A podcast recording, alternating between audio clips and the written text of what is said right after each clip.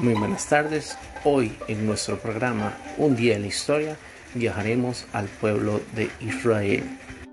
En una región cercana a Oriente Medio, aledaña al mar Mediterráneo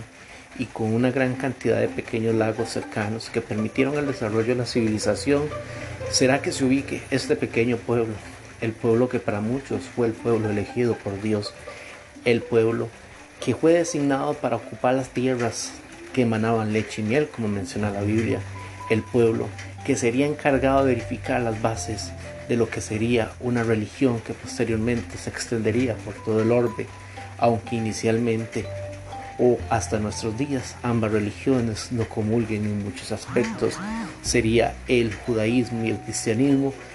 la religión o las religiones que encontrarían base en aquella remonta historia originada cerca del Mediterráneo. Sería en esa zona cercana a Oriente Medio que Dios designaría a Abraham como el primer patriarca de esta fe, a ese mismo que le designaría la confianza para llegar a un pueblo o a una tierra prometida, a ese mismo que le había dado un hijo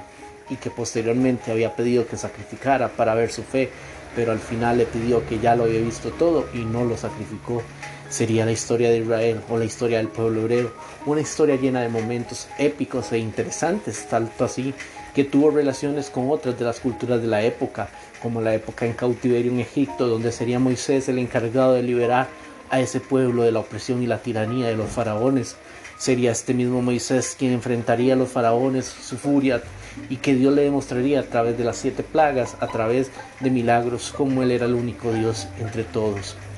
Asimismo, a Moisés se le entregarían las bases de la fe hebraica o lo que se conoce en historia como el Decálogo o los Diez Mandamientos, en donde se establecían las bases para la organización y administración de este pueblo. Muchas de estas tablillas de la ley fueron posteriormente colocadas dentro de la famosa Arca de la Alianza, una arca de oro que guardaba tablillas y guardaba otros elementos con los cuales Dios había demostrado su poder durante el cautiverio en Egipto a los egipcios, valga la redundancia. Uno de los legados más importantes sería esta arca, esta arca de la alianza que guardaba el poder de Dios, que para nuestros días, para historiadores y arqueólogos, es una búsqueda constante de la misma, puesto que no se sabe dónde realmente se puede encontrar ubicada esta famosa arca de oro con dos querubines sobre la misma. Asimismo, el pueblo posterior a Moisés conocería a jueces, uno de los más famosos Sansón, a cual Dios le había dado su poder y que lo colocaría en su cabello, pero el amor a una mujer había hecho que Sansón perdiera ese cabello y por lo tanto su fuerza. Posteriormente vendría la época de los grandes monarcas o los grandes reyes, comenzando por Saúl, por David, por Salomón. Recordemos que el rey David sería uno de los más preponderantes, tanto así que sería este rey el encargado de edificar la ciudad santa de Jerusalén, sería este el que crearía esa ciudad tan importante para los israelitas y para los hebreos,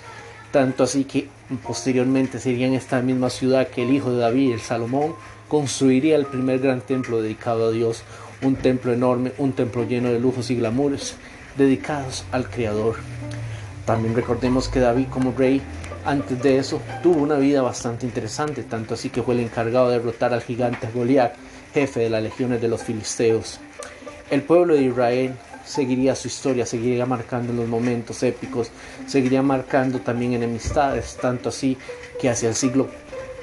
hacia el año 550 por ahí antes de Cristo, el rey Nabucodonosor de Babilonia cerró todo el pueblo de la región y se lo llevó a vivir a la cuna de esa civilización. Todos estos momentos consolidarían la fe en Dios, consolidarían los momentos que generarían lo que muchos de nosotros conocemos como el Antiguo Testamento, porque sí, la Biblia en sus primeros momentos es la historia de este pueblo, que en sus primeros libros se conoce como el Pentateuco. El pueblo hebreo se caracteriza por tener una religión de índole monoteísta, tanto así que solo existe un Dios, el Dios verdadero, Yahvé Jehová, dependiendo de la fe que lo pregone este Dios había creado todas las cosas en un primer día, en el día de la creación, y que había hecho milagros para sacar a su pueblo de cautiverios y momentos de tristeza que imperaron en la historia de la civilización o pueblo. La organización de las tribus israelitas, que generalmente estaban conformadas por doce pueblos, estaba encomendada a un patriarca, un padre, que dirigía y administraba todos los recursos. Las actividades económicas prácticamente estaban designadas a lo que era eh, la crianza de animales, fundamentalmente ovejas y otros animales que podrían dotar de leche, de huevos, de miel y otros elementos a este pueblo. La protección y el cuidado hacia la ley de Dios era tan importante que se imponía toda una reglamentación y castigos para la gente